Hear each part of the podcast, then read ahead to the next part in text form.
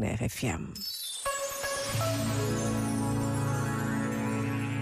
Português, inglês, espanhol, francês. Na sede oficial da Jornada Mundial de Lisboa 2023, ouvem-se muitas línguas diferentes, todos os dias. São os voluntários internacionais que já chegaram para ajudar a preparar o maior encontro de jovens do mundo inteiro todos cheios de esperança e de fé, desejosos de pôr em prática o pedido do Papa Francisco.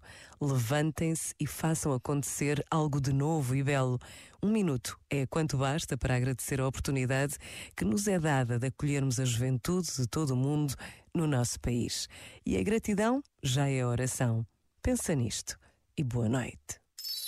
Este momento está disponível em podcast no site e na app.